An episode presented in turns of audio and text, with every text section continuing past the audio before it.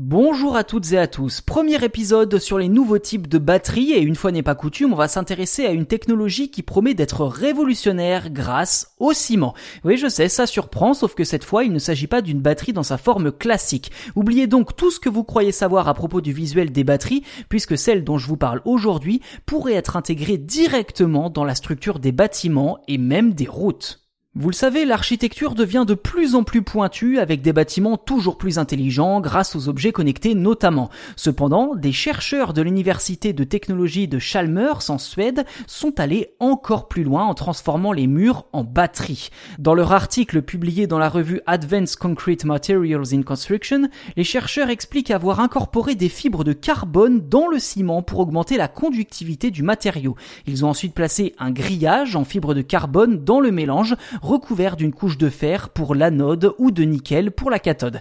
Pour résumer grossièrement, hein, si vous ne le savez pas, dans une batterie, l'anode est l'électrode dans laquelle l'électricité circule et la cathode est l'électrode d'où l'électricité sort.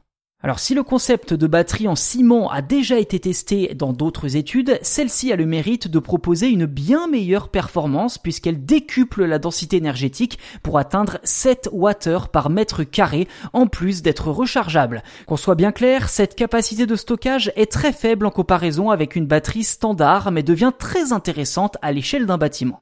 D'après les chercheurs, ce ciment pourrait être utilisé à la fois dans les bâtiments mais aussi sur les routes et ce à plusieurs fins pour alimenter des lumières par exemple, des systèmes de surveillance, des connexions 4G et bien entendu être relié à des panneaux solaires ou des éoliennes pour offrir un nouveau stockage d'énergie propre. Dernier obstacle à surmonter avant une éventuelle commercialisation, la longévité des batteries. Car si l'on parle de batteries intégrées à la structure des bâtiments ou bien des sols et des routes, cela signifie qu'elles devront durer entre 50 et 100 ans en moyenne, ce qui correspond à la durée de vie moyenne d'un bâtiment en béton ou alors pouvoir être changé facilement. Quoi qu'il en soit, si le leader du marché Tesla venait à s'intéresser à cette technologie, cela pourrait littéralement révolutionner notre futur proche avec des applications encore inconnues à ce jour et clairement favorables à la préservation de l'environnement.